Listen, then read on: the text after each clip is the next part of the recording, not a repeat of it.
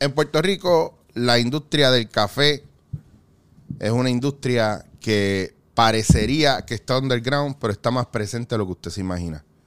Hoy, en la Cara, tenemos una persona que no solamente ha sido uno de mis mentores dentro del café, sino que también ha sido una persona bien importante en la industria del café en el país.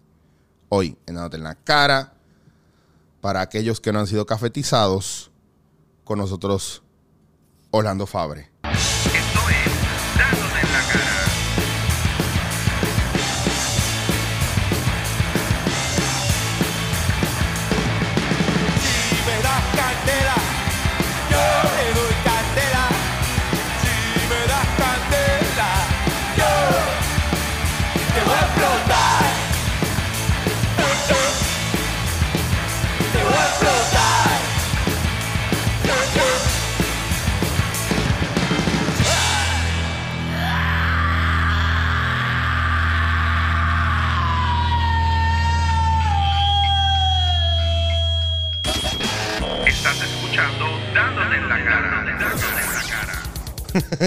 Landy, ¿qué está pasando? ¿Cómo está? Buenos días, Chicho, a ti y a todo el público que nos está sintonizando en este momento. Estamos en Dándote en la Cara.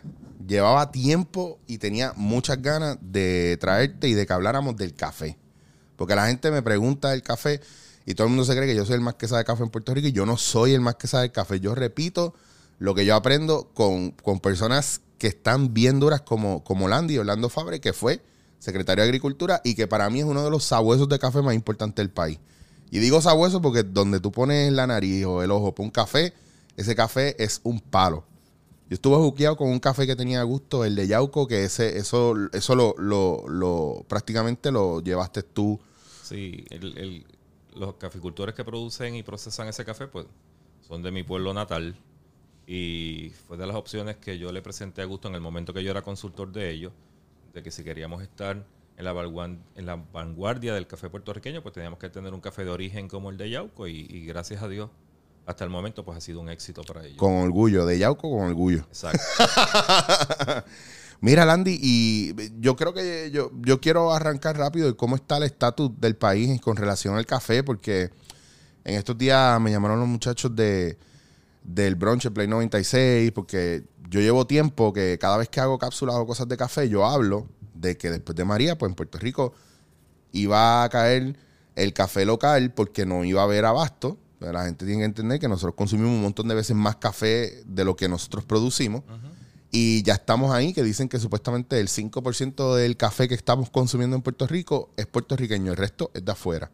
¿Cómo está ese porcentaje? ¿Qué es lo que está pasando realmente? Mira, el, el dato de cuánto hay en realidad, yo no te puedo decir eh, es tanto por ciento, Mm. pero definitivamente, después del paso del huracán María, uno de los sectores agrícolas que más se afectó fue la, fue, eh, la industria de café.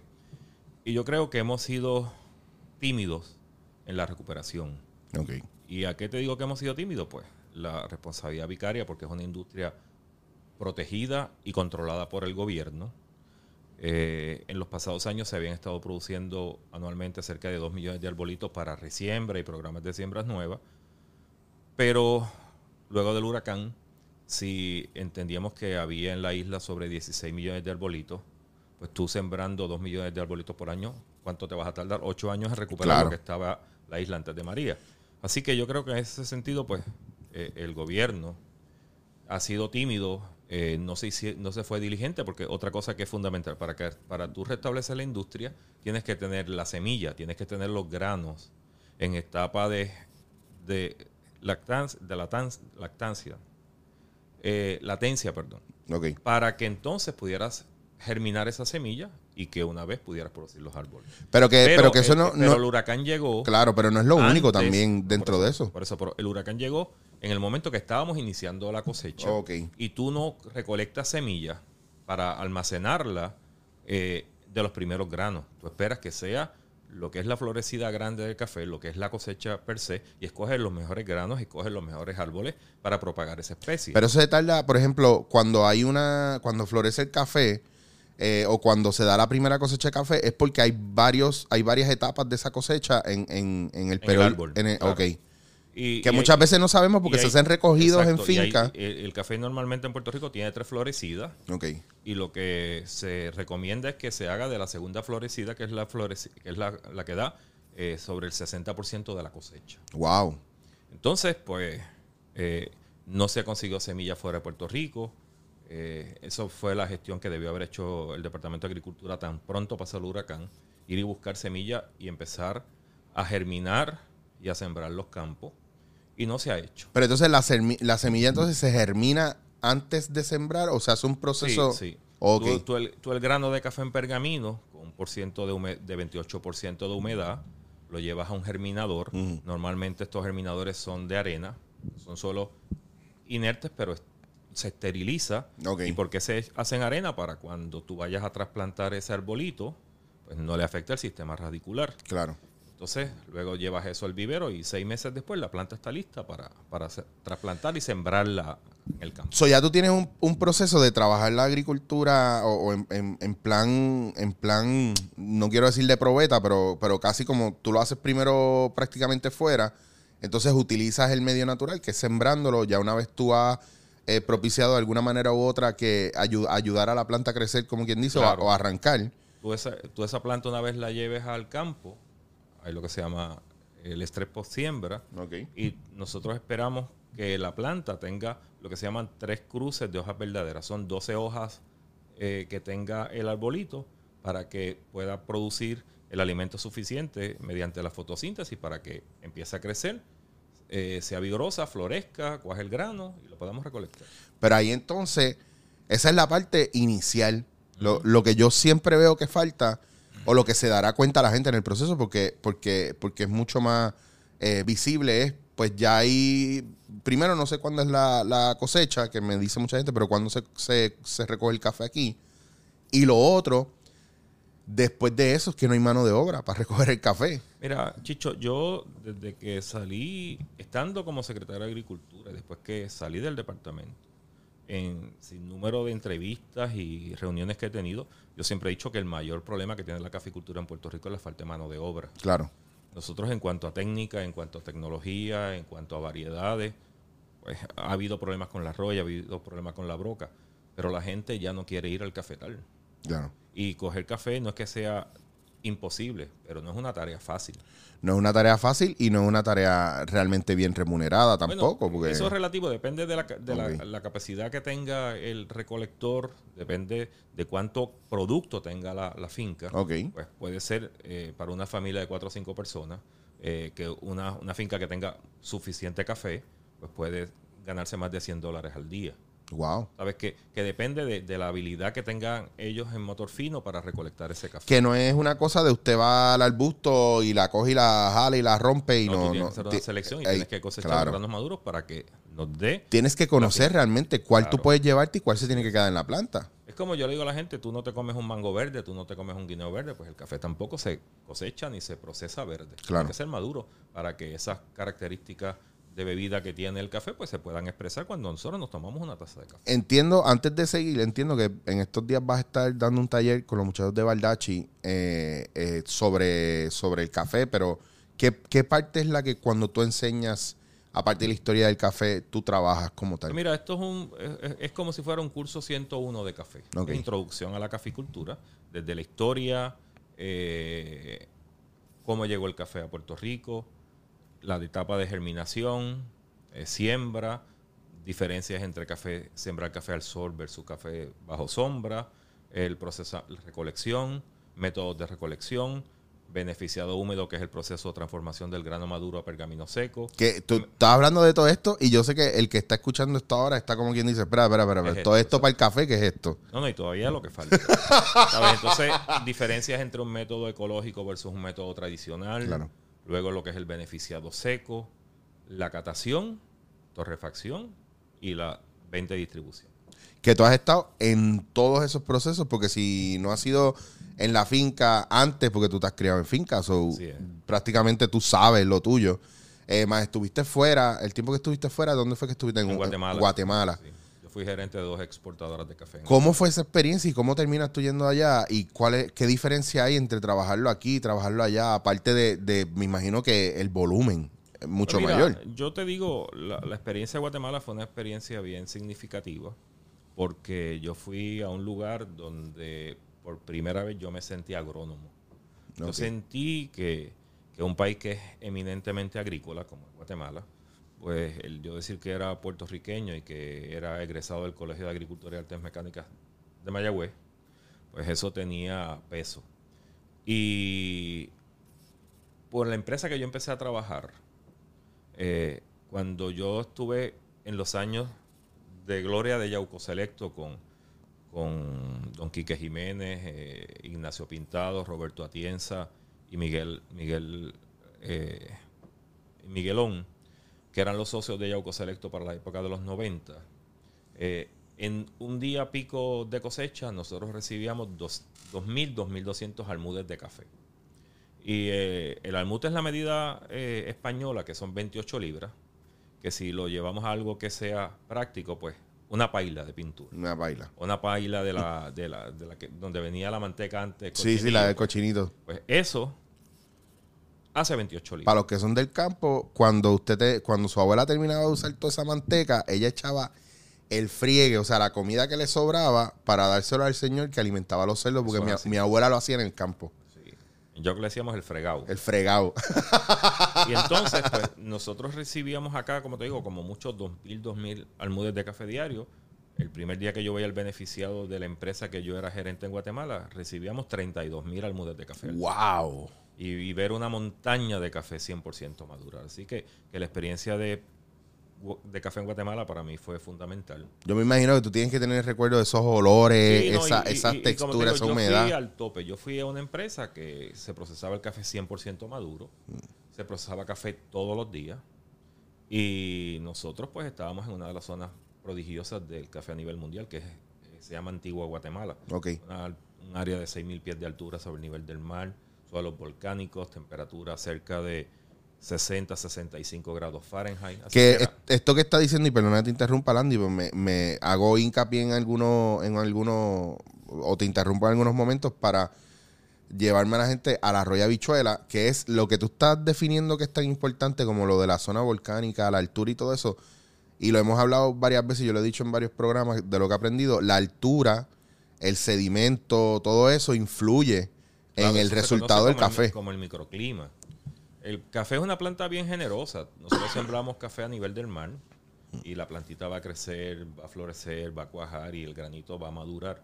Pero cuando llevamos ese café de la playa a la taza, pues estamos tomando agua caliente con color. Mm. Sin embargo, si esa misma plantita, esa misma variedad, una hermana la llevamos a la montaña, pues vamos a ver la diferencia donde el café va a ser más denso, eh, el, eh, el grano más grande, y cuando lo tostemos va a tener más aroma, y cuando lo colemos va a tener más sabor. Wow. O sea que eso, eso. Y siendo la misma planta, viniendo de la misma variedad, con el mismo cuidado, con la misma eh, fertilización, con todo igual. Pero la altura y el microclima incide directamente sobre las características organolépticas del café en la taza. que es lo que pasa también con, con el ser humano. Si, si el ser humano tiene más oxígeno viviendo cerca del mar, a lo mejor crece más alto, pero si, si eres peruano y vives en las montañas y tienes menos oxígeno, eh, estás más propenso a quedarte a una altura específica. So que algunas cosas nos afectan que tienen que ver, o todo nos afecta según lo que tiene que ver el medio ambiente, y eso no es diferente con el café. Por ejemplo, que mucha gente me dice, pero el café es café. Yo, no, pues usted está acostumbrado a beber un café a lo mejor sobre tostado, eh, mezclado, quemado y haciéndolo en métodos que no son lo, lo efectivos o no es la manera correcta para usted probar las características reales del café. Eso es así. Es como si yo cojo un steak y yo todos los steaks que yo haga, no importa el corte que sea, lo voy a llevar a, a hiper mega weldón, casi achicharrado. Pues usted va a probar todo como suele zapato. Y va a querer ponerle ketchup y va a querer... te comes una suela de zapato. Literalmente, la gente cuando a mí me ve, a veces yo llego, a veces yo llego al teatro y llego con, con la bolsa de colar que tiene el Kettle, el V60, el molino, y la gente me dice, diablo, todo eso para hacerte un café. Siéntate aquí. Y es todo el proceso, sac- Claro. pesarlo, molerlo, y desde ahí la gente ya está envuelta y de repente yo tengo el camerino más chiquito y es el más lleno que está de gente. Sí, Y es- es una experiencia la- completa. La extracción y disfrutarte una buena taza. Y cuando lo prueban, se dan cuenta de que sí hay una diferencia. Claro. Pero yo me acuerdo donde la primera vez que yo probé café así diferente y toda la vida bebiendo café, el, de mi abuela o, o cuando vivía en Nueva York que me bebía esos cafés de Starbucks de, de 88 onzas to- todo el día con el café para arriba y para abajo, echarle todo el creamer posible o todo el azúcar posible, versus un día que me lleva un amigo, José John Park, que para ese entonces tenía Refresco de Tamarindo, que era una revista de culinaria en redes sociales y de café y todo eso. Y me acuerdo que Alberto me hizo el primer café y me lo bebí, el primer latte que me bebí sin, un, sin azúcar.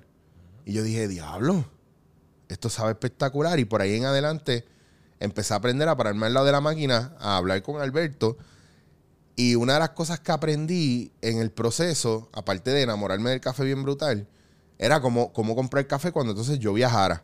Y empecé a comprar café y recuerdo que uno de, de los primeros contactos que hice contigo fue porque yo traje un geisha, creo que fue de, O lo- lo- de Colombia era panameño, pero lo compraste en Colombia. pero lo compré en Colombia. Y lo probamos y por ahí en adelante, cada vez que nos veíamos, si tú tenías un café o algo, nos sentábamos a, a probar el café o yo entraba al laboratorio contigo. Y eso es un recuerdo grato que yo tengo porque si no hubiera sido por eso, yo no me hubiera enamorado tanto del café. Al nivel que yo estoy enamorado del café, que me, no me canso de, de verlo, de saber. te lo vives, te lo disfrutas y esas partes se convierten en una pasión. Claro, y es una cosa que aquí hace falta para entender campañas como apoya el café 100% local. Pero es que no hay, ahora mismo esa campaña está, no, ¿cómo hacemos eso? Si Claro, no- no, habría que cambiarla y, y es Claro. siembra café. Claro, Tenemos que, que revitalizar los campos, tenemos que volver a eso. Si queremos llegar a, a- a lo que teníamos antes del huracán María, pues hay que sembrar los campos. Yo sé de dos o tres compañeros que son ha- han sido baristas y dos o tres de ellos se han ido a la finca. Por ejemplo, está, está Emma que se fue para Maricao a vivir y dejó que él trabajaba en Don Juan, dejó de trabajar en Don Juan y se fue para Maricao directamente a trabajar en la finca. A trabajar todo ese proceso de siembra, de, de preparar los balcones prácticamente para hacer, pa hacer un área donde ellos pudieran sembrar y poder cuidar todas esas plantas. Y siguen experimentando y haciendo cosas. Y tengo compañeros que han comprado fincas y, han- y están ahora en el proceso de, ok, ¿cómo yo vivo de esto en lo que se siembra esto? Claro. Que esos son otros Sí, 20 que pesos. Recuerda que por lo menos tienes que esperar tres años desde que plantas el árbol en la finca a que tienes la primera cosecha. Claro. Y pues desde el punto de vista económico, pues como agrónomos recomendamos al agricultor que siembre cultivos de ciclos cortos como es plátano o guineo. Mm, No recomendamos cítricas porque son ya un árbol eh, perecedero que compite con el café cuando ya este, el café empieza a producir. En un momento dado en Puerto Rico se acostumbraba mucho a intercalar el café con, con- con- con cítricos y con plátano y guineo, pero en cultivos intensivos pues nosotros recomendamos que no se, no se, no se, mezc- no se intercale con nada, que solamente sea café para que obtengamos una mayor producción y una mayor cosecha. ¿Dónde, ¿Dónde realmente en estos momentos estamos escocotados en el país a nivel de café? ¿En qué parte de la industria es la que realmente está impidiendo que se desarrolle? Te digo, por ejemplo, que, que faltan más agricultores, que falta más... Sí, sí, yo creo que hace falta un esfuerzo. eh, no. Deja ver cómo digo esto, que, que a veces uno no hiera susceptibilidades. ¿verdad? Ah, mijo, esto dándote en la cara y aquí todo el mundo sale Eh, lastimado. El- el- si, si el gobierno, Mm. el Departamento de Agricultura, interviene directamente con la industria, la regula, entonces tiene que proveer los mecanismos para que eh, haya las plantas, los arbolitos, para que se pueda sembrar. Ok, si, tú, si Mientras- ellos me dicen... eso no pase, pues entonces eh, es bien difícil. Por ejemplo, yo mi última experiencia laboral que había tenido con una empresa, yo tenía terreno preparado para sembrar 35 cuerdas y solamente pude sembrar 10. ¿Por qué? Porque no había árboles para sembrar. Claro. Y el recurso económico estaba allí, el fertil todo. O sea, todo estaba ready, Pero pero, no había pero no había ¿Y planta. qué tuvimos que hacer? Pues ya cuando el Departamento de Agricultura me dijo que no me podía conseguir la semilla de café que nosotros queríamos para el proyecto, pues recolectamos lo que se llama el rezago, lo último, que no es lo que se recomienda, y con eso empezamos la entrevista, de lo que eh, para recolectar el, el café para producir semilla, pues tiene que ser de la mitad de la cosecha. Pues nosotros tuvimos que recolectar lo último para no tener que esperar un año más. Claro. Entonces, teníamos un vivero de 25 mil plantas que este año se sembrarán. Pero no todo agricultor tiene esa posibilidad o esa... Es que ese es el viaje que tú, po- ponle por ejemplo, hay una cuestión de manpower y hay otra cuestión de, de tener los, el, el- el dinero, ¿verdad? Y los recursos para poder hacerlo. Y el Porque, conocimiento, porque como te digo, tienes Claro. que, tienes que si, eh, el- en la etapa de vivero, o en la etapa de germinación, nosotros tenemos que evitar que esa planta le dé un hongo. Porque hay un hongo que se llama eh, Colecototricum, que es un hongo que le da al tallo. ¿Y qué hace ese hongo? Pues la planta empieza a crecer, tú no ves ningún problema, pero ese hongo destruye lo que son los haces vasculares de la planta. En arroyo de habichuela, el sistema vascular, en nuestro caso son venas y arterias, en el caso de las plantas son xilema y floema.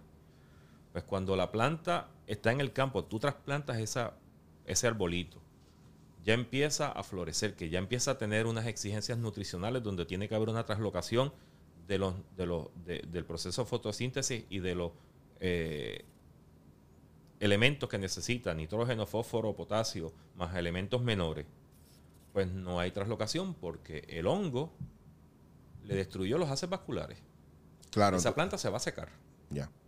Y si tú no tienes el cuidado en la etapa de germinación, que es donde aparece el hongo, no lo vas a ver hasta que siembras la planta. So, y, per- va- y perdiste el dinero porque estuviste cuidando una plantita Claro. que cuando la llevaste al, plan, al campo no te produjo. O cuando vas a trasplantar no tienes el cuidado de evitar que la raíz pivotal, que la raíz principal, no se doble y se llama lo que es el, el famoso cuello de ganso, que es que la raíz se dobla así, ¿verdad? Y cuando esa raíz necesita empezar a, a profundizar, pues no lo hace porque está Porque está dobla. Y la planta se va a morir también. ¿Sabes que, que hay unas cosas que hay que hacer con sumo cuidado en la etapa de germinación y de vivero que no todo el mundo la, la- la sabe hacer. Y que no todo el mundo sabe, porque la gente afuera lo que sabe es beberse la taza de café y ya está. Y es- o hay o no hay. O no, yo me bebo este café porque es el de aquí, eh, pero no es de aquí, no lo están sembrando aquí, lo están trayendo de afuera. Ok, ok, pues, ¿y por qué no siembran más café aquí? Y ahí está, entonces tú explica eso y la gente se queda. "Uh, Y ok". entonces, pues, tiene que haber un esfuerzo para, Claro. para reforestar, para volver a lo que era Puerto Rico antes de María. Y hasta que no tengamos eso, pues, ¿cuánto tiempo nos va a tomar? Pero ¿Cuánto entonces? ¿Ocho años? ¿Nueve años? y aparte de las plantas, ¿qué nos falta? ¿Tenemos agrónomos suficientes para esto? ¿Tenemos espacio suficiente para esto? ¿Tenemos fincas para eso? ¿Hay Yo creo gente que para sí, eso? mira, tanto el Servicio de Extensión Agrícola, el mismo Departamento de Agricultura, la, la Estación Experimental, los recursos de técnicos los hay, más caficultores experimentados también. Me imagino que están, y están saliendo más, pero, porque yo... pero si no tenemos este la planta Claro. y después no tenemos la fuerza laboral para, para trabajar, entonces se hace bien cuesta arriba. ¿Qué tipo de planta o dónde se consigue la planta que nosotros necesitamos? O sea, es una, una planta, una, perdona, eh, perdona la, la limitación de no hablar de, de alguna planta específica, pero en general, una planta arábica normal, o, o por- porque yo sé que cuando nosotros venimos a probar café, a veces dice que si Borbón, que si Caturra, que si. ¿De esto estamos hablando? O, o hay una cosa más simple de lo que es arábica versus este la otra que Robusta. es robusta? No, no, tiene que ser café arábica. El café que tiene las mejores características de bebida. Pero el método que se ha utilizado en Puerto Rico es que el gobierno contrata a unos agricultores que se llaman ahí contratantes de viveros. Ellos germinan, trasplantan y hacen crecer la plantita para que entonces se pueda llevar al campo. Ok, eso hace falta este primer proceso. Exacto, donde se consiga la semilla, se haga el contrato con estos agricultores, que ellos produzcan el arbolito y que esos arbolitos se puedan trasplantar o llevar al campo. Claro, y eso es lo que ahora mismo, a lo mejor aquí es lo que está faltando. Sí. Porque tierra debe haber, todavía deben quedar dos o tres fincas que puedan tener eso. Oye, Y aquí hay gente, porque aquí hay fincas, qué sé yo, por decir por así por encima, tú sabes, tú tienes que ir a Matei, tú tienes San Pedro, tú tienes eh, eh, este Nativo, tú tienes un montón de fincas más, incluso este Puerto Rico Coffee Roasters y otras fincas. si, si tú, si tú llegas a pensar que en un momento dado, nosotros el año pasado, yo no tengo el dato exacto, pero yo digo que no se cosecharon más de 10.000 quintales de café. Wow. Y en el momento de gloria de la caficultura puertorriqueña, llegamos a exportar 600 mil quintales de café. ¿Cómo es? 600 mil. Por Puerto Rico llegó a ser el sexto exportador de café en el mundo en el 1898. Y café de exportación es un proceso en el cual tú tienes que clasificar un café verde o sin tostar o café pilado, donde le sacas los granos partidos, los granos manchados, los granos negros, que tú normalmente necesitas de 120 a 129 libras para obtener un quintal con características de exportación. Así que si a los 600 mil le pones ese, 20 ese 29% más, pues nosotros llegamos a producir sobre 700 mil quintales de café. So, ah, Versus, versus, versus 10 mil. Entonces, Wow. ¿cuánto, ¿cuántas fincas? Prácticamente todo Puerto Rico estaba sembrado de café. y eso es café que se está enviando afuera, porque no estamos hablando del café que se consume aquí, que lo poco que se pueda sembrar de aquí para aquí. Sí, no, pero yo te ¿Por estoy hablando de la cosecha de los 10 mil quintales. Fueron café que se, que se. que fue lo que se produjo el año pasado después del huracán María. Wow. Que era prácticamente lo que quedaba. Entonces, ahora, si a alguien le queda y es un grano o es un café, vamos a decirlo así, premium, lo estarán vendiendo afuera, porque aquí no. No, no, se queda. Se queda aquí. en el mercado local, sí. Yo creo que aquí el café. Yo creo que esa es la preocupación. bien. No, no, el café se está pagando bien. Lo que pasa es que no hay café suficiente. Claro. Mira, yo tuve un acercamiento de una empresa que me solicitaron que los ayudara a conseguir 5 mil quintales de café. Me daban un contrato, no voy a decir los números porque no, tiene, no viene, pero era un contrato extremadamente jugoso. Y yo les dije, ni aunque me paguen un millón de dólares, no puedo aceptar el contrato porque no hay café. No hay café. Entonces, engañarle y decirle, no, no, no hay, No hay. no hay café. Para No es como que alguien tiene un almacén en la 5.000 casa. quintales de café con características de exportación o café especial, no los hay. No hay. No los hay. Punto. No los hay. Wow. bueno, pero eh, eso es lo que a lo que queremos. Y que hay el espacio para, para hacerlo, pues claro que hay el espacio. Yo siempre tengo esta pelea con. con bueno, no es una pelea, es como. Esta cuestión de la gente de, de, no, no, no, yo voy a apoyar solamente el café de aquí, no, que ese café lo traen de afuera, no, que yo pienso, la gente nunca se ha dado cuenta que siempre han bebido la mayoría del tiempo café de afuera o café mezclado. Porque la- los, los top brands de café de aquí o que la gente consume son mezclas. Oye, ojo, que no está mal. Que usted tiene que entender que nosotros consumimos más café de lo que producimos desde hace un montón de años atrás. Sí, la última cosecha sí significativa fue en el 1986 que se re- recogieron 286 mil quintales de café. So, tú me estás diciendo que llevamos aproximadamente 40 años, Casi. más o menos, 40, un, un 30, po- 33 años. 33 años, ok. Llevamos 33 años que no, que no realmente nos damos abasto. O vamos a full. decirlo después de, vamos a ponerlo del 98, después de, de Georges. Ah, Georges claro, afectó significativamente a la caficultura. Claro. Y eso hay y ahí un... entonces empezó. Hortensia, Hortensia afectó, pero no fue tanto. Pero yo sé que hay un documental que es de Georges. pero Georges definitivamente por ahí- afectó mucho el café. Hay un documental que se llama eh, Semitostado, creo que es, que habla de eso. Un chamaco, no sé cuán super legit sea, pero... No lo he visto, pero sí yo te puedo decir que yo, caficultores que eran caficultores de tradición, caficultores que eran caficultores de avanzada, después del huracán Georges, cobraron el seguro y dijeron no vuelvo. no, no". Claro. Y muchos de ellos también que no recibieron las ayudas necesarias a tiempo para poder poner en pie su finca. Y entonces era el problema esta de, de segundas y terceras generaciones, que quién se hacía cargo de la finca. Porque el viejo estaba tratando de sacar al hijo a que no se quedara en la finca. Pero entonces el nieto quiere retomar la finca porque encuentra este amor por la finca, pero la finca ya no está. Claro. Entonces, eh, es, ese, es ese dilema y es esa cuestión. Ah, ¿Podemos hacer una proyección de, de en qué momento se, se recupera la cosa o qué Yo pasa lo, te digo, más o menos tres años. si no viene otro mayor huracán? Porque estábamos asustados con Dorian. Si Dorian hubiera pi- pisado aquí, Pues mira, Dorian, los vientos de tormenta, pues hubiese afectado, pero no tanto como, como afectó Georges o, o María. Pero sí estamos expensas de eso, estamos en el trópico y los huracanes, nosotros no controlamos eso, ¿verdad? Pero si en condiciones normales, fuera de, de que no haya ningún evento climático que nos afecte, pues en tres años nosotros debemos más o menos estar produciendo 20, 20 o 25 mil quintales de café especial que entonces pueda dar abasto al consumo de, de lo que tenemos en Puerto Rico y de lo que la gente está queriendo y la gente espera. ok. So, por ahora, el truco es que todo el mundo siga apoyando igual el comercio local de café. Claro.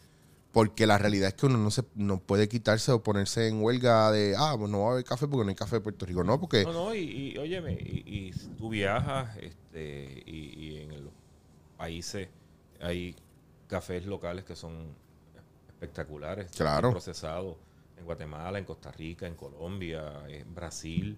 eh, en- Entro, entro contigo al, al dilema del café verde aquí. Yo- yo- por encimita, Sí, sí. Que mucha gente no sabe eh, que en Puerto Rico, pues agricultura le hace una subasta cada cierto tiempo a quién va a ser el que le traiga café a la isla para, pues, para, para bregar con, con- con esa demanda de café con cuando, la- con cuando no la hay café. insuficiencia de café que hay. Exacto, pues, eh, pues agricultura hace la subasta y el mejor postor, pues a ese es que se le va a comprar el café y se llenan los almacenes y el, el- la persona... El factor compra al gobierno y le suple al consumidor. Exactamente. Entonces, ¿qué pasa? Que ese café tiene que ser semitostado. Ese café no se puede traer verde. Punto. ¿Por qué? Para evitar... eh, un control fitosanitario. ya está. Y eso, esa, nunca se va a enmendar esa ley. Eso es porque Hawái lo hace. Yo, yo siempre, yo llevo ya desde que yo salí de la secretaría, eh, ¿por qué yo no, pro- no, no empujé que se empezara a traer café verde? Porque todavía a Puerto Rico no había llegado la, la broca, que era un insecto Ok. que perfora el grano y sí daña la- el, el café y, y por eso no se, no se ha traído. Pero después que está aquí la roya y está la broca, pues yo creo que ya llegó el momento de que se debe empezar a traer café verde a Puerto Rico, no seguir trayendo café este semitostado. Para que entiendan la diferencia entre un café verde que lo tostes al momento y un café semitostado, pues tú no compras en el supermercado ningún corte de carne, llegas a tu casa, prendes tu método de cocción, sea Horno, estufa, horno, lo que sea. o plancha o barbecue, lo sellas, lo congelas y al mes lo sacas y lo terminas de cocinar. O sea, Porque imposible. si tú haces eso, pues lo que te vas a comer no es una suela, eso es, no hay Da- forma, que, eso no va a tener ni sabor ni nada. Dañaste la carne. Pues el café se semituesta en el país de origen, tarda dos semanas en llegar a Puerto Rico, una semana en lo que llega a adjuntas, otra semana en lo que llega al torrefactor, se tuesta. Entonces, eso es lo que estamos haciendo. Que en un momento, cuando no había esas plagas, pues yo entendía la razón. Pero ya que están las plagas aquí, pues mira, debe empezar Claro. el café verde. Y eso redundaría en dos cosas. Primero, en que traeríamos un café de mejor calidad y que ma- muchas personas, más personas o más países podrían participar en la subasta. Claro. Porque el factor limitante de semitostar, por ejemplo, yo hace cinco años estuve en Brasil y se me acercaron unas personas, mira, ya que vas, a, contáctanos para ver si nosotros podemos traer café en Brasil. Y en aquel momento se iban a comprar 200 mil quintales de café. Wow. Y Brasil que produce tanto y que tuesta tanto, me dicen, no hay nadie que pueda parar su proceso normal de operación en una torrefacción para semitostar 200 mil quintales de café. O sea, eso, eso es una locura. Por lo menos Brasil no lo hizo. ¿Qué han hecho las empresas que eh, ofertan y venden café a Puerto Rico? Pues han montado un- una torrefacción exclusivamente para, Para para semitostar el café de el café y enviarlo a Puerto Rico. Esa parte yo no la sabía y eso está brutal. Claro, si, si me estás comprando Claro, todo el café a mí, pues me, me vale la pena yo invertir en comprar la máquina de tostar Claro, café y tostarte el café que tú necesitas. Eso es así. Y la gente no, muchas veces yo creo que la gente no entiende que el tueste es parte de la receta y es bien importante para esos perfiles de café también. Definitivamente. Porque hay una curva, de la misma sí, vez como la- el steak, la- hay una la- curva, de... curva de, tueste. Y si nosotros eh, eh, agarramos una muestra de café y le damos tres tuestes distintos, vamos a tener tres sabores y tres cafés completamente distintos. Y eso está espectacular. Eso es una de las cosas que a mí me vuela la cabeza cuando yo me siento al lado de alguien que está tostando y está haciendo las curvas de la máquina, con la computadora está viendo eh, los porcentajes de humedad, eh, la subida y bajada de calor, en cuánto tiempo sube, cuánto tiempo baja, más allá de cuando escuches el primer crack, Crack, exacto. tú sabes que son cosas que hay elementos de antaño, de cuando se hacía a ojo, como quien dice, y hay elementos de ahora tecnológicos que hasta ahí dentro te miden la humedad para ver cuánto está botando, cuánto está recogiendo, cuánto está... O sea, eso, eso es una cosa espectacular y, Y yo... el proceso de, de gasificación del Claro. café, porque el café libera CO2 y, y- y tú tienes que darle un reposo para que entonces el café se, balancee y entonces te dé mejor sabor. Y el factor este que la gente, mucha gente no, no sabe, depende también de dónde sea. El, el café Claro. es lo que, porque hay gente que yo he visto coger un café etíope y hacer un full city ahí, tostarlo lo más oscuro posible y dañar, destruir un café que yo a lo mejor he probado en otro lugar y sé más o menos la característica de ese café. Bueno, nos pasó a nosotros con, con- con el, con el geisha. Recuerda que yo recibo una Sí. De una familia de Panamá y, y después ellos vinieron a Puerto Rico, me trajeron una muestra de café verde porque para aunque el aroma de aquel café era espectacular, pero a mí el, el sabor en taza, pues, no era lo que yo esperaba. Sí, sí, no llego a... Pero ellos me trajeron la muestra, yo la tosté con el tueste que yo quería y el aroma espectacular a blueberry que tenía aquel café se perdió. claro, ¿Tú, tú te acuerdas de eso? claro. Entonces, pues, entendí por qué Me acuerdo ellos de ese, me acuerdo de ese, me acuerdo de uno de Guatemala, de, me acuerdo uno que traíste, tenías uno hasta de Kenia, tú tenías muestras de un montón de sitios.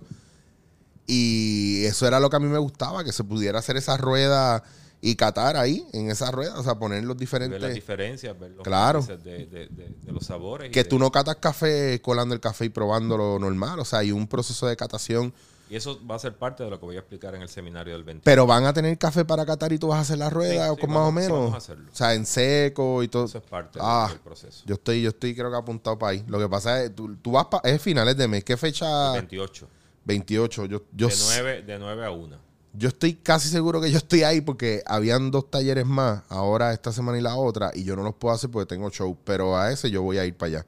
De Y, 9 a 1, pero si, pero eso se va en nada. Y si el público o, o los participantes quieren estar más tiempo, ahí estamos el tiempo que ellos quieran. Mira, no hay problema. yo he cogido taller con Landy desde por la mañana y, bueno, fuera de taller, que nos hemos encontrado, yo sabía llegar algún día a gusto a las 8 de la mañana y me de a las 4 de la tarde. O sea, uno se envuelve y se envuelve a un nivel que, porque es apasionante, pues tú puedes hacer las preguntas, Landy va explicando, profundiza mucho y, y es ir a lo más, a, lo- a los micro detalles que hay ahí. Sí, a lo básico. Claro, y entonces eso es como que una puerta te abre otra y tú quieres seguir abriendo puertas por ahí para abajo y, y vas a aprender un montón y eso a mí me gusta porque es la única manera que nosotros, para nosotros poder cambiar algo, nosotros tenemos que saber dónde empieza, cómo funciona y por qué se está dañando el proceso y ahí es que tú puedes corregir cosas, pero desde afuera tú no puedes corregir nada, no puedes hacer nada si no sabes cuál es el modus operandi de ese proceso. Y yo ¿O qué es pienso lo que que te está provocando los problemas. Claro, y en Puerto Rico, pues a veces pensamos que, ah, el problema no hay café porque la finca está en y nos quedamos ahí. No, no es solamente eso, hay, hay muchas cosas más que están pasando dentro de eso y probablemente habrán cosas con leyes y cosas que habrá que enmendarse para ayudar a que la gente también se motive a trabajarlo de alguna manera u otra. Mira, yo últimamente he estado dando unos, unos seminarios a estudiantes de cocina de una institución uno de los, de los chefs es, es amigo mío, de los Masterchef, y me ha invitado. Y yo llevo unas muestras de café, llevo un café claro y el mismo café sobre tostado. Ujú.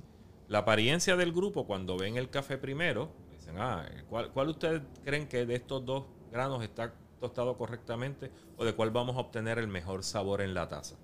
Pues el 99% dice el café quemado, porque es lo que están acostumbrados, lo que Claro. siempre le han dicho que es lo correcto. Claro. Cuando prueban ambos cafés, sin azúcar y sin leche, y ahí pueden tener la, la, la verdad, ese encuentro con dos tazas de café, dicen, diablo, este café no hay quien se lo tome. Claro. Porque el café sobre tostado ya, tú lo que hiciste fue degradar el café. Cuando tú tuestas café, tú lo que haces es deshidratar, eliminarle el agua. Y cuando ya le eliminaste, le eliminaste el agua, pues degradas la estructura, aceites salen y ya el café está rancio.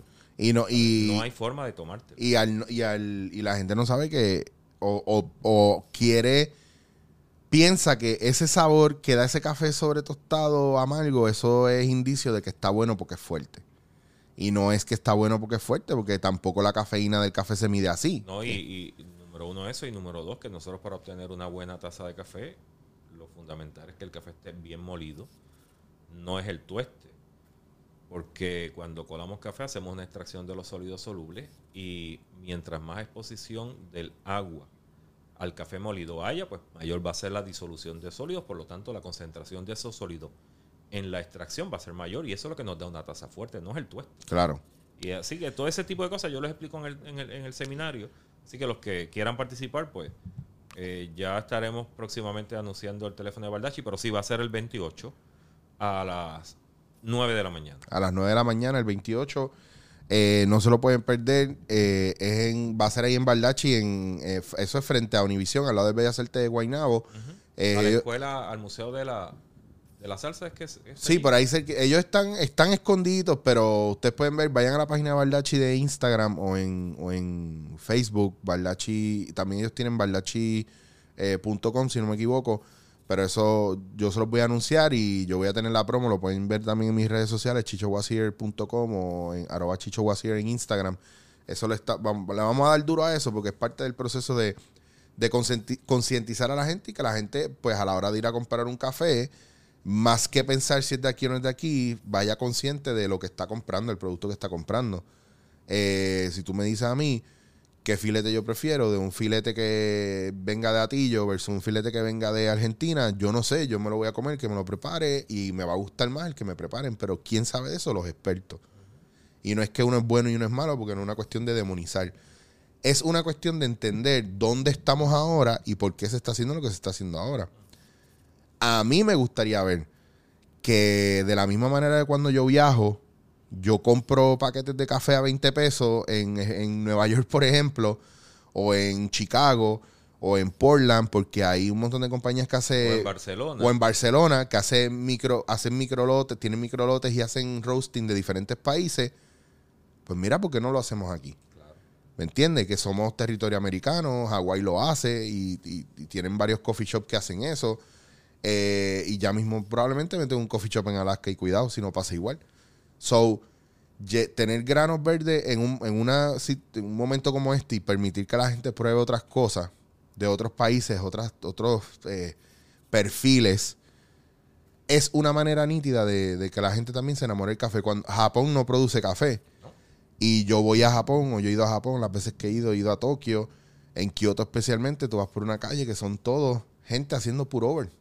Y son todo el mundo con y V60. pagan 40 dólares por una taza de café sin problema.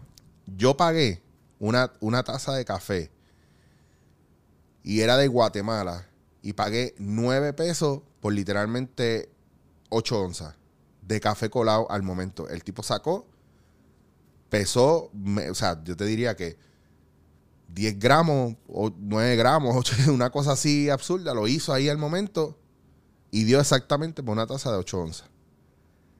Y por eso pagué 8 dólares. Y, O- y no, no es no es como aquí la que te- libra, y la libra tiene 454 gramos y se le está, ¿cuántas tazas está haciendo? 45 tazas ¿Ve? a 9 dólares.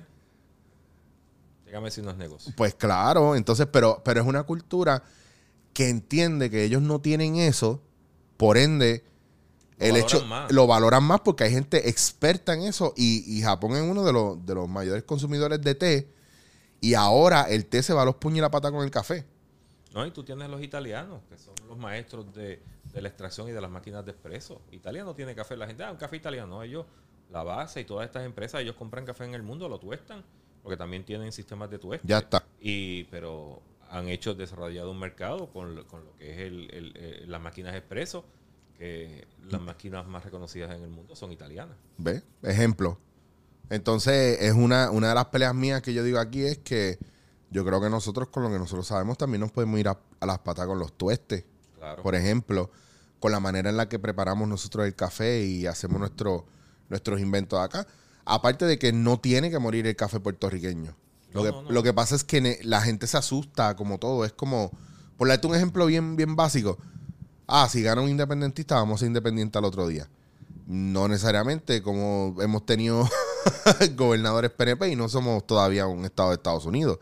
O sea, no porque una cosa funcione por las medidas según las circunstancias de tiempo, significa que va a ser algo todo extremo. El café local va a seguir estando, hay que seguir desarrollando, hay que seguir apoyándolo, pero hay gente que mientras está preparando eso, te están vendiendo las chinas, te están vendiendo los guineos o te están vendiendo otro café que no es de aquí, pero con su marca para que tú tengas diferentes opciones. Y para poder sobrevivir, porque si no, se iría todo el mundo a quiebra ahora mismo, según la situación como está. Landy, pues el 28 de este mes te vamos a ver en Bardachi. 28 En de un ta- septiembre.